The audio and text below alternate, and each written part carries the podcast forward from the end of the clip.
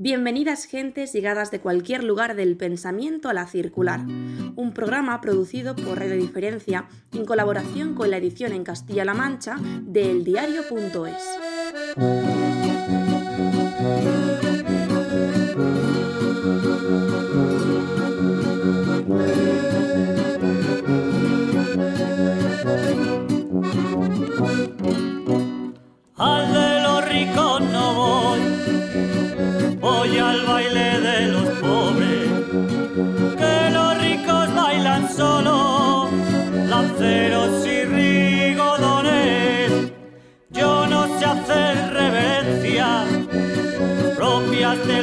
gente noble, porque me brinca la sangre en cuanto oigo dos acordes.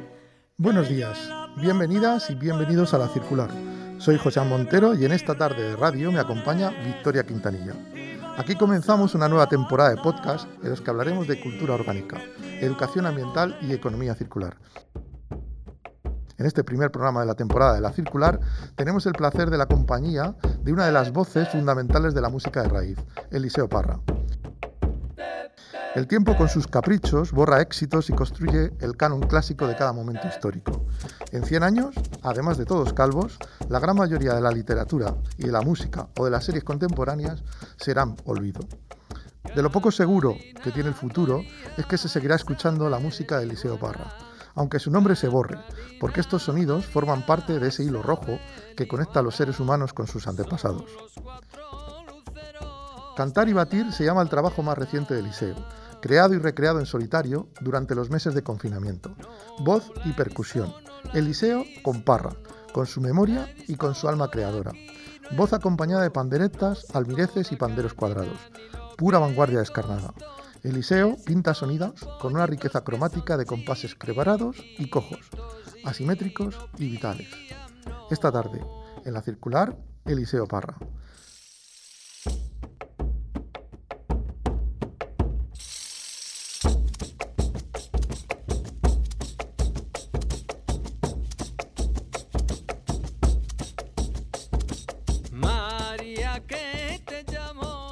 Bienvenido a este primer programa de la circular del año. No podíamos haber soñado empezarlo de otra manera que con, con el Liceo Barra. Bienvenido a la circular. Muchas gracias. Bien hallado, que se decía. Eh, una larga trayectoria de 100 kilómetros, ¿no? Desde de 100 kilómetros. muchos años para recorrer estos 100 kilómetros que van desde, desde tu pueblo natal en, en, ah. Valladolid al sitio donde vives en Segovia, ¿no? Sí, bueno, pero entre medias hay muchos sitios donde he vivido, o sea que fíjate, en Barcelona, en Mallorca, Ibiza, Zaragoza, Valencia, Madrid. Fíjate si he vivido en sitios. ha sido más, más de 100 kilómetros más de 100 kilómetros. Bueno, en línea recta, 100 kilómetros, porque en realidad, en realidad has hecho un largo viaje para volver otra vez a la raíz, que es en el fondo mi pregunta, ¿no? Hay que, hacer, hay que, hay que salir un poco fuera también, ver lo que hay fuera para, para apreciar un poco lo que uno tiene cerca de casa. En mi, en mi caso, totalmente. O sea, yo ya no sé si has leído algo, pero yo empecé, como se sabe, con cantando en inglés. Los Beatles me lo enseñaron todo y y luego pues eh, pasé por el jazz, pasé por la salsa, para luego buscarla, buscarme a mí mismo en definitiva y ver que, que yo estaba aquí, que mis raíces son de aquí, que mi tierra es esta y ya está, y que es donde, donde estaba el mayor tesoro para mí musical que, que yo andaba buscando sin saberlo. Todavía en este país andamos en el viaje de ida, ¿no? Algún día iniciaremos el viaje de vuelta hacia, nuestro, hacia nuestra propia música y hacia nuestra propia cultura, ¿no? Sí, la verdad es que es un país que siempre por historia ha mirado hacia afuera antes que hacia adentro, ¿no? Es una... Es, forma parte de nuestro carácter, pienso yo, ¿eh? Antaño pues ha habido de todo, siempre a Europa, unas veces a Francia, otras veces a, en, diferentes siglos, pero seguimos igual, siempre es mejor lo de fuera, ¿no?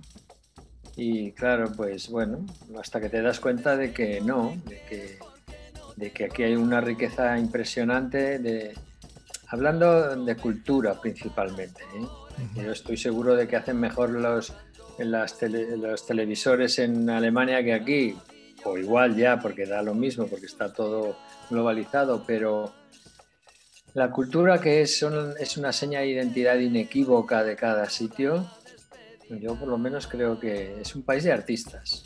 Para mí, España es de, artistas, de pintores, de escritores, de filósofos, de músicos.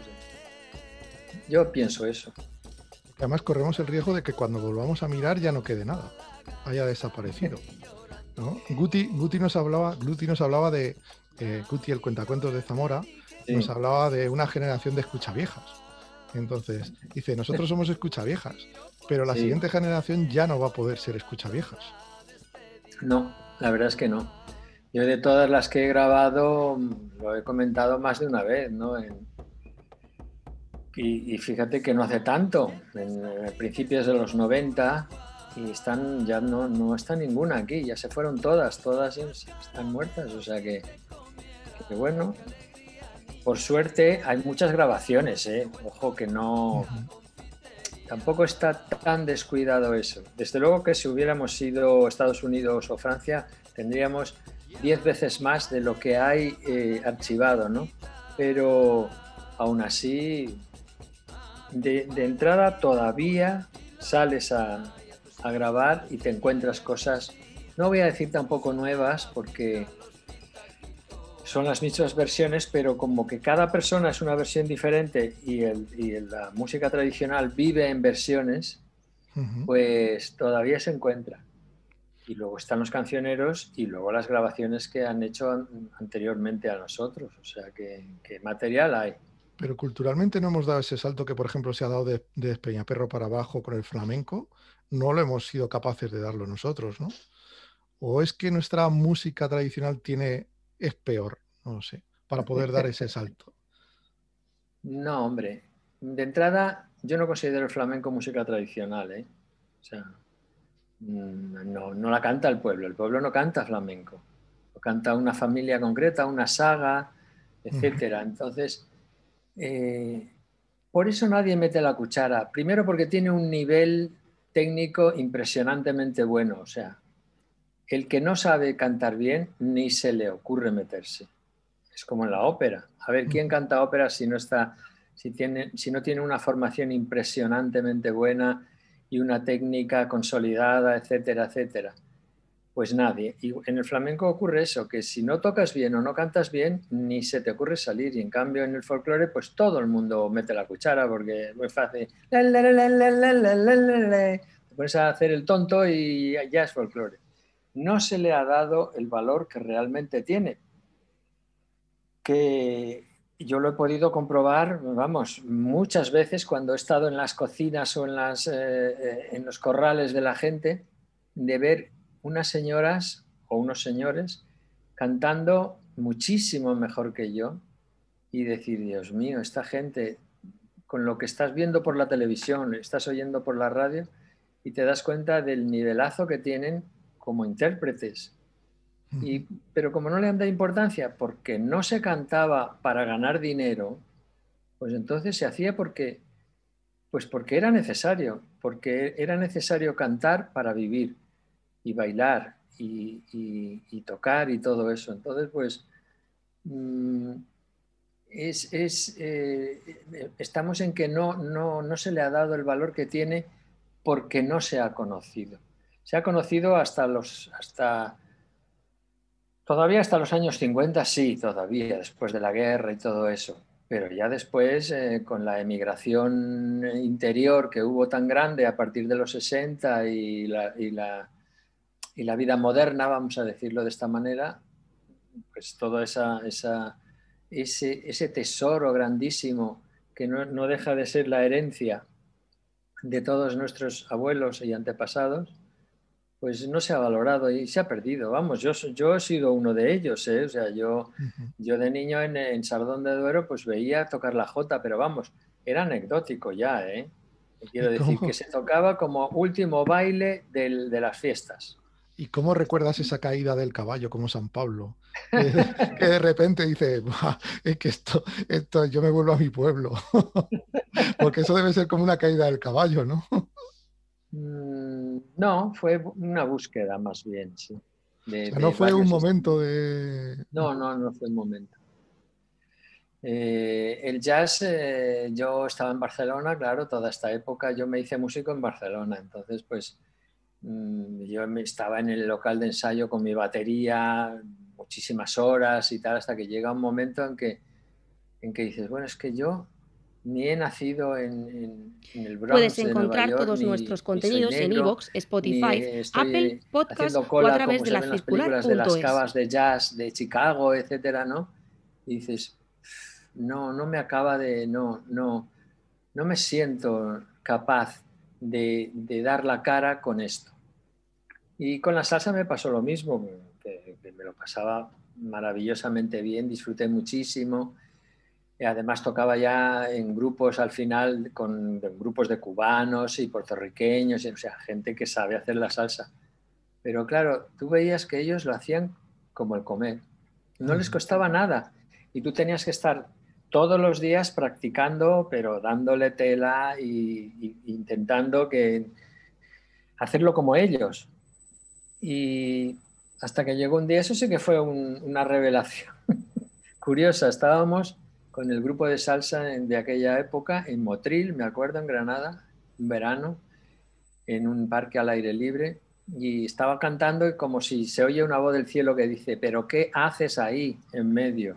Te, lo juro que tuve la sensación que casi, casi me, pierdo de la canción porque fue como si te dijeran, pero ¿qué haces ahí? Si eso no es lo tuyo. Oye, fue definitivo. A partir de ahí dije, esto tiene que cambiar. Y bueno, pues así fue como empecé a... Ya cuando fui a Madrid, ya fui con la intención de hacer trabajo de campo. por suerte encontré a José Manuel Fraile Gil, que es un antropólogo de primera, y bueno, pues le acompañé durante una docenita de años, ¿no? Entonces aprendí muchísimo de él y más de las señoras, claro, de los señores. Yo hablo de señoras porque las informantes, los, los informantes, suelen, ser, suelen haber más mujeres que hombres. Por eso, por eso muchas veces digo, es que, es que es la depositaria natural de la tradición porque se sabe el repertorio de los hombres, de las mujeres, de los niños, ¿no? Nos has, dado, pues nos has, dado, los dos hilos para tirar para este disco nuevo. El primero de las mujeres, pero el segundo es el tema de la batería, porque este es un disco como muy a lo Phil Collins, muy Eliseo Parra batería, que se convierte y hace todo. Dice, bueno, ¿para qué voy a encontrar yo a nadie mejor? Yo no tengo que discutir con nadie, ¿no? Es un disco muy Phil Collins, ¿no? Sí, bueno. Mm, joder, ahora que dices Phil Collins, yo la primera vez que fui a Inglaterra, estábamos tocando en Ibiza. Eran temporadas de seis meses que ganábamos una pasta. Te hablo del año 71, 72 que ni habríais nacido. Tú, Inés, seguro que no. Yo ahí, ahí. Y yo estoy ahí. Y, y ahorré, me acuerdo, 40.000 pesetas de la época. ¿Y, y, dónde, ¿Y dónde me fui? A ver a Genesis al Rainbow de Londres porque eran mis ídolos en aquella época, ¿no? Y fue impresionante. Entonces, eh, la Phil Collins me gustaba más el, otro, pero es que no se diferenciaba. Yo, yo, vi a Genesis luego en Badalona, cuando vino con el Lamb Lies Down on Broadway, el disco este, que, que había unas escenas en que estaba el. Coño, ahora no me sale el, nombre de él. Peter Gabriel, joder, el cantante. Peter Gabriel en un lado que, cantaba una frase y, al, segundo siguiente se le, se le, veía en el otro lado y es que era Phil Collins, que tenían casi la misma voz los dos. En fin, eran, eran unos bestias. ¿no? Total, que, que sí, la batería ha sido, he estado muchos años tocando la batería, pero para tocar la batería bien y luego para esta música no me llama la, batería. Y eso que con Mosaico, el primer grupo que yo hice de música folk, que ya eh, que fue cuando vinimos aquí a Madrid, vinimos aquí como si estuviéramos en Madrid, no, estamos en Segovia. Eh, fui a Madrid tocando todavía la batería, pero ya enseguida empecé a interesarme. A la, a la que empezamos a ver a las señoras tocando las panderetas y los panderos, yo empecé a alucinar y claro, dije, bueno, esto, esto no se puede quedar aquí, no se puede quedar simplemente en tocar el baile de Peña Parda o el pesado ligero de Cantabria, ¿no? O sea, habrá que... Y lo empecé a usar en, otros tipos de música, porque yo he sido mm, muchísimos años, no voy a decir mercenario porque no es así, pero músico de otros, porque hay que, hay que pagar los recibos y las hipotecas y todas esas cosas. ¿no? Y ya lo empecé a usar y eso te da mucha mm, apertura y mucha visión de, cómo se puede usar una pandereta con la técnica tradicional en otras músicas. Total que bueno, pues eh, estaba yo aquí solo en el confinamiento y, pues empecé a, tirar de, ese tipo de, pista tras pista de pandero, de pandereta, de sartén, de almirez, de, de tejoletas, de en fin, de todas estas instrumentos de percusión, que en principio el disco se iba a llamar Percusión en Canto, porque yo quería hacer como las viejas, que digo viejas muy cariñosamente, que es la voz y el pandero, muy auténtico, muy, muy tradicional, intentando cantar como ellas, tomando el hilo de lo anterior, que es que cantaban que te mueres de bien algunas, ¿no? dices, madre mía, a mí me dejaban en la silla clavado en, las cocinas de esta gente. Y, pero luego ya, pues claro, como mi, mochila musical, lo que, yo he, lo que yo he vivido, no es la tradición, sino el rock, el jazz, el salsa, pues mm, voy a poner una voz, voy a ponerle otra, y total, que se llenó el disco que me gusta mucho esta manera de trabajar porque no está pensado a priori de cómo, cómo quiero que sea. No, no. Yo voy grabando y, y lo que me pide la canción. Eso lo he hecho siempre. Y si la canción me dice por aquí, yo voy por ahí. Si me dice que no es por ahí, yo no voy por ahí.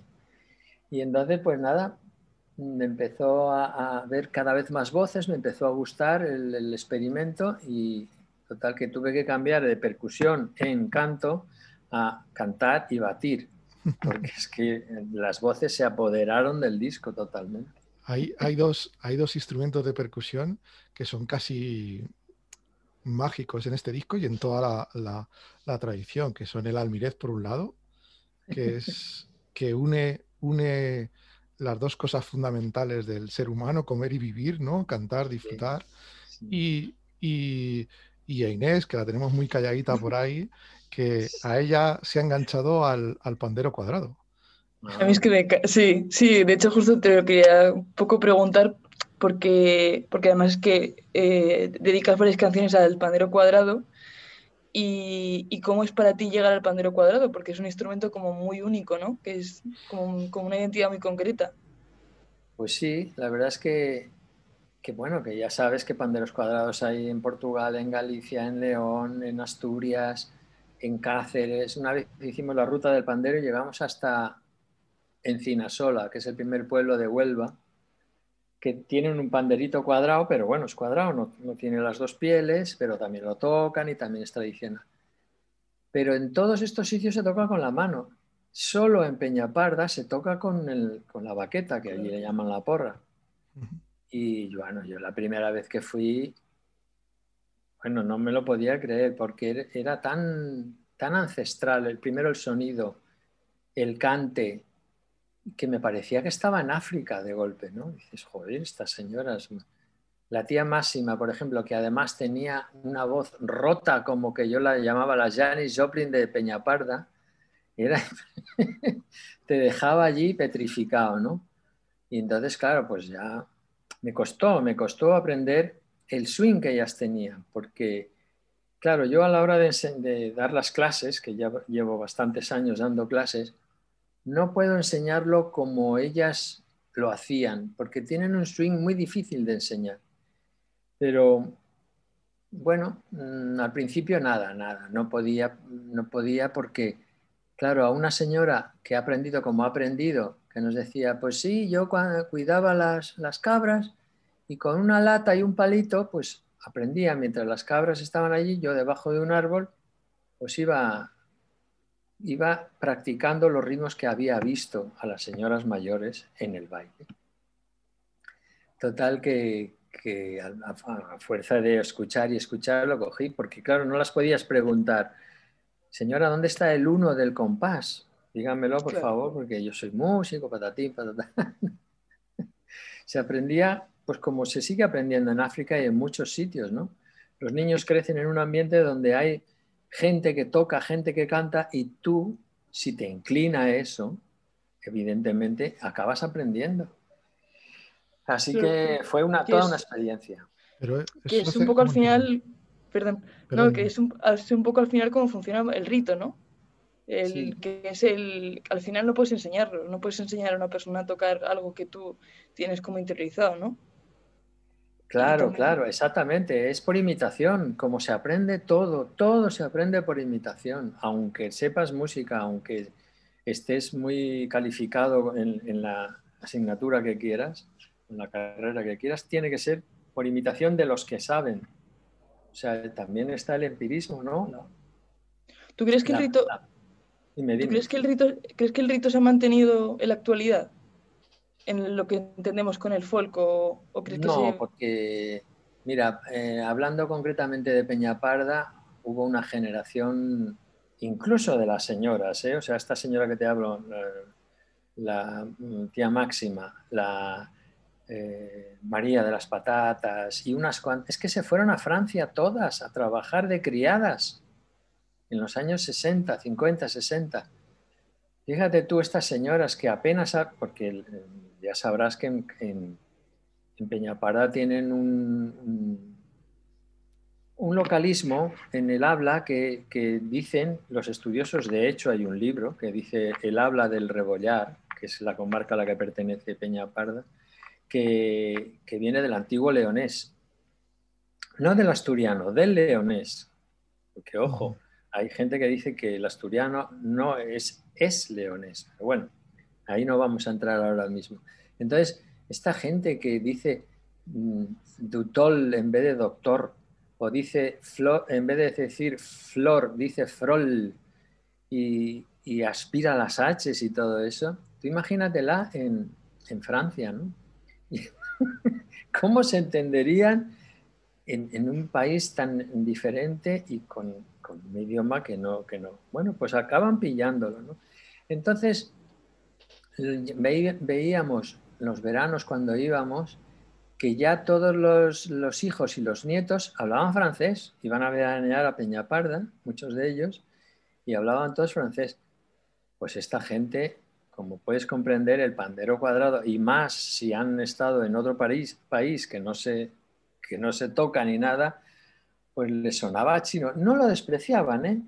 Les parecía gracioso, curioso, pero no, no para, no para decir, coño, yo voy a aprender a, hacer esto, Entonces, pues se ha ido perdiendo, así como en Peñaparda, en muchísimos sitios, excepto en sitios como Galicia o Murcia, donde la juventud ama tanto su folclore que es impresionante, ¿no? Como gente joven que toca, que canta, que baila y que no para y que, quiere su folclore y que le puede gustar, eh, yo que sé quién está de moda últimamente, me da igual, el último pop o techno, lo que haya, pero también le gusta lo suyo, que me parece que no es incompatible, ¿no?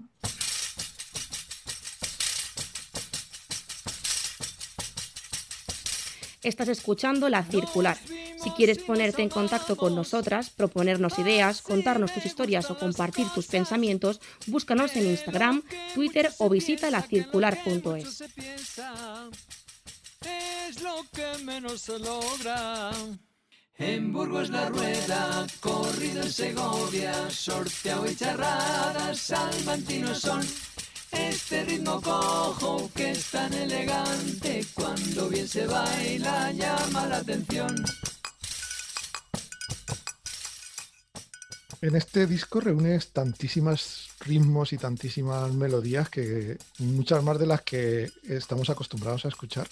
Ya hay algunas definiciones que has dado que, oh, muchos de estos ritmos nos suenan raros, a los que no estamos completamente habituados, ¿vale? O los que tenemos una cabeza más habituada al rock y al pop.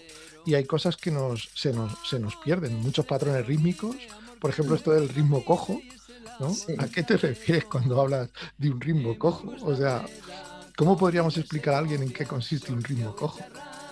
Pues, eh, claro, es, un término mm, bastante musical. O sea, cuando se juntan, primero, eh, aksak en turco significa cojo. Cuando se juntan un compás binario y un compás ternario, es, eh, da lugar a que el ritmo sea cojo. Eh, ¿cómo era? como si eh, bajases unas escaleras desiguales. Eso es. Taca, petaca, taca, petaca, taca, petaca.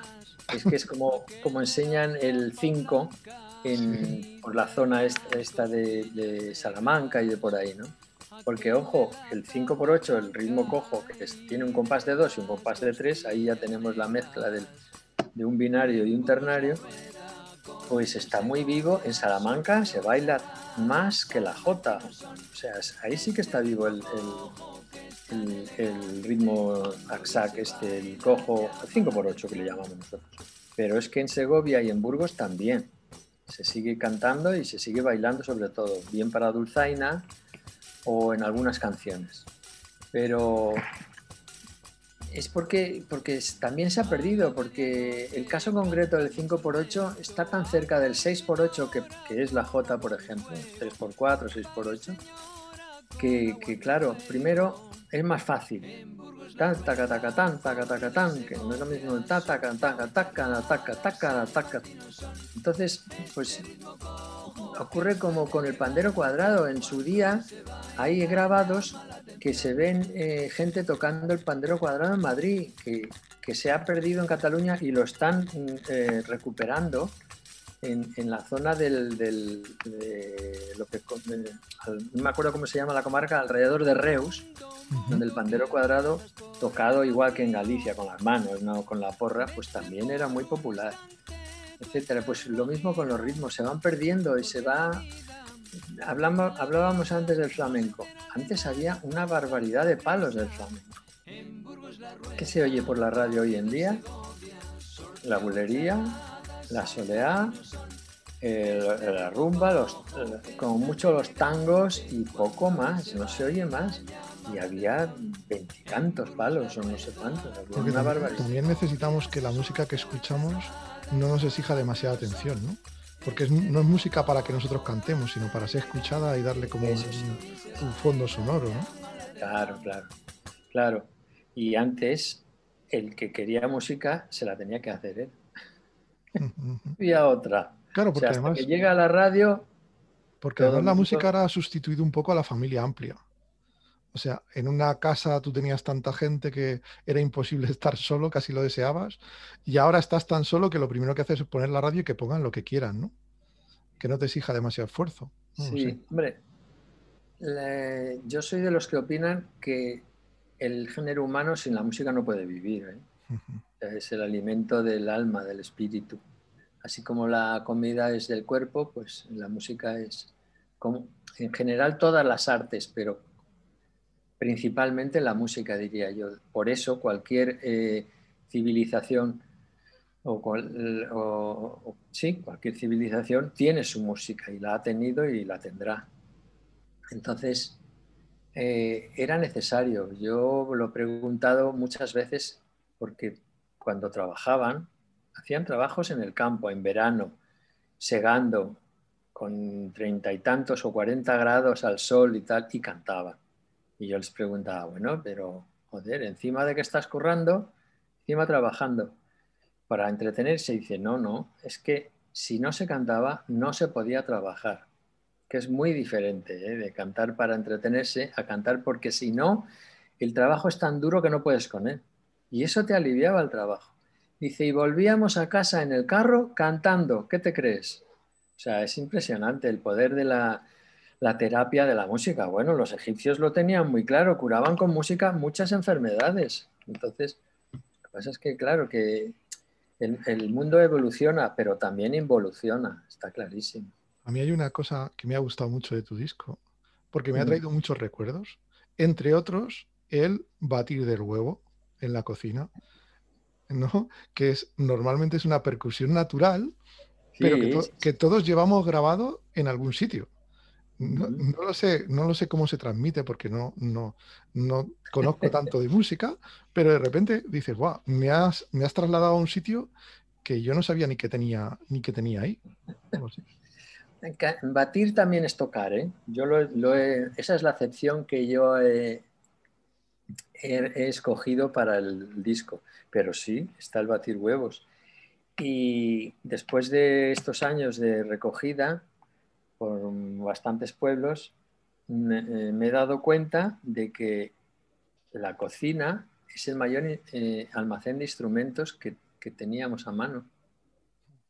Por eso el cántaro, por eso la sartén, por eso los platos tocados con tenedores o cucharas, el almirez, la botella. O sea, es que era todo de la cocina, todo, todo, porque tampoco había. Se hacía la Hacer una pandereta no es fácil. En pandero es más fácil porque es cuadrado, pero curvar la, la madera, las sonajas, eh, la piel y todo eso ya es un poco más complicado. Entonces, no hacía falta, si se tiene en los instrumentos de la cocina, la necesidad de acompañar el cante, porque primero está el cante, con, al, con un, algo de percusión, pues lo que, lo que tenías a mano, vamos, o sea, es que es así. La verdad No es que es una, no- es- es una música que funciona mucho mejor en directo, ¿no? En directo eh, todo el mundo la, la asimila inmediatamente. En, en grabado es como más complicado, ¿no? No sé, no sé cuál puede ser la razón, pero tú vas a un concierto tuyo de Vanessa Muela, de, de cualquiera, ¿no? Y dices, joder, qué bien suena. Y en cambio en, disco te, te cuesta como un poquito más, ¿no? Creo que yo sé también que pienso que, que donde hay que convencer es en el directo, desde luego, claro. Que si grabas un disco y luego lo, actúas en directo y, y hay mucha distancia a peor, pues, pues mejor que no actúes, ¿no? Pero ahí entra también en lo que yo digo la genética. Porque sí, seguro que, no, sé tú si Inés, has, eh, tu familia canta o toca o baila o esas cosas. Bueno. pero- Alguno. Exactamente. Eh, pero igualmente lo llevamos en los genes, porque nuestros abuelos y nuestros bisabuelos, si se hereda la genética, que se hereda, está, está demostrado, pues también se hereda el, el- algo se mueve dentro cuando oímos esto y aunque no lo conozcamos o aunque no lo hayamos vivido, algo se mueve dentro que dice, coño, esto, esto parece que me llega, que, ¿qué es esto que me pasa? ¿no? A mí me ha pasado en varios conciertos, chavales súper jóvenes, poperos y tal, que te ven tocando la pandereta y dicen, hostia, tío, cómo mola, ¿no? Te dicen cualquier cosa de estas porque, porque en el fondo lo llevamos dentro. O sea que, Bueno, a Y también me- como que parecen que parecen como muy ritmos para, para compartir, ¿no? Este tipo de... o sea, yo pienso, por ejemplo, cuando en, en mi pueblo, por ejemplo, que se bailan jotas en verano, es una cosa como muy de... Al final son ritmos que se cantan fácil, ¿no? Que, que apetecen bailar, no sé. Claro. Igual es por la forma, ¿no? O los instrumentos, no sé. no, es, yo creo que es la llamada, o te llama o no te llama. Y ya está. Bueno, pues yo creo que ahí entra lo que yo digo, entra en juego la, la- la genética, de que te pega el pellizco y dices, joder, pero si esto... Vamos, yo soy hijo de andaluza, aunque sea castellano, pero yo, yo cuando iba a Sevilla es que tuve que aprender a bailar sevillanas porque es que se me iban los pies. O sea, es que era algo superior a mí. Y digo, ¿qué me pasa? ¿no? Y a mí me además, bailar es muy bueno. Me quedan dos preguntitas para terminar. La primera es, es- es curiosidad. ¿Cómo va a hacer Eliseo Parra para tocar este disco en directo? ¿Se va a multiplicar? ¿Va a buscar clones? ¿Cómo lo va a hacer? Uy, uy, uy. Ese sí. ¿Va a hacer que el Ya. público se duplique? Esta mañana, como vamos a. El, mañana nos vamos a Barcelona, el sábado. eh, tenemos un concierto en Barcelona Me lo ha preguntado un periodista de allí ahora. Eh, pues mira, mm, yo lo voy a hacer con, mi banda de siempre, llevo desde, pues desde, el El primero ya entró en el 98, fíjate si hace tiempo. No, dos entraron en el 98. Entonces, lo voy a hacer con la banda. Y tocaremos los temas.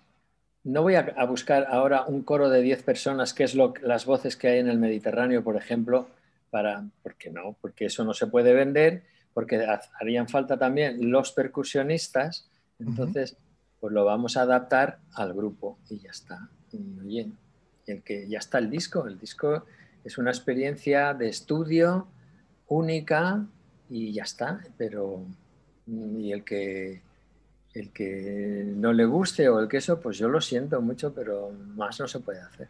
A mí ha habido algunos, algunas piezas partes del disco que me han evocado al martinete de, de, Morente, ese que se duplicaba tantísimo las veces. Y bueno, ya para terminar me queda una pregunta. ¿Qué tiene Eliseo Parra? Porque en, una de nuestras primeras entrevistas, que una de nuestras primeras invitadas fue Judith Nederman, titulamos, ah, la titulamos la entrevista Somos una generación de músicos que ama el folk gracias a Eliseo Parra. Ese fue el título que pusimos en la entrevista. Pero además, la mayoría de la gente que pasa por aquí y la mayoría de nuestros amigos hablan también de, de Eliseo Parra y no, ya solo como músico, sino que es una puerta a la que siempre han llamado y que siempre tienen mucho que agradecer y tienen mucho cariño. ¿Qué tiene Eliseo Parra para haber dado tanto cariño y tanto apoyo a tanta gente? Mm, como no sea años y experiencia. sí, porque eh, primero he colaborado con muchos músicos jóvenes. Entonces, y a mí no me, no me, importa enseñar a quien haga falta lo que sea de lo que yo sé, porque, porque creo que tiene que ser así. mi batería, el Aleix Tobias, que es una, bestia parda de, la percusión, pues eh, ha sido alumno mío hasta que me, me ha superado con creces tocando cualquier cosa, ¿no? Y yo estoy súper contento de eso. No soy de las personas que las hay y vosotros lo sabéis. No, no, esto no te lo enseño porque no quiero que sepas más que yo, ese tipo de cosas que me parece absurdo, como la gente que no enseña sus canciones, sus cantares recogidos porque los quiere tener él y sin, sin, pensar que un día se va a morir y esos cantares se van a perder, ¿no? Por ejemplo. No, yo es que, es que yo que no sé qué decirte. Yo soy pues una persona normal, porque de, la vida soy normal. Luego subo al escenario y como dijo Fernando Neira un día, dices que tú estás en el escenario como si estuvieras en el cuarto de estar de tu casa. Pues sí, porque llevo en el escenario, porque nací además en Sardón, mi familia era la, la que... Eh, la, la que tenía el cine, el teatro, el baile del pueblo, todo lo tenían. Entonces, yo desde niño ya salía en las comedias, o sea que para mí el escenario es un, sitio que, pues, pues se nos acaba el tiempo. Muchísimas gracias por habernos acompañado esta tarde. Eh, como decimos siempre en este programa, muchísimas gracias por ser diferente. Y, esperamos que si no te hemos caído demasiado mal, otro día podamos contar contigo, contar contigo en nuestro programa. Muchísimas gracias, ha sido un verdadero placer. Muchísimas gracias. Igualmente, yo encantado, no, no hay problema. Cuando queráis otra vez.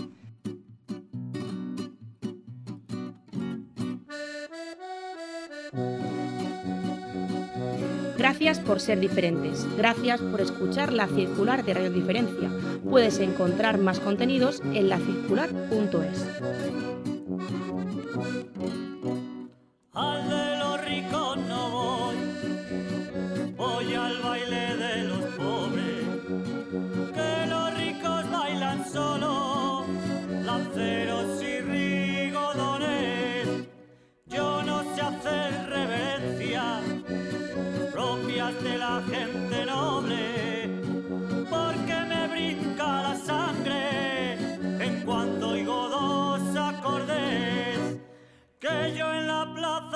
pueblo.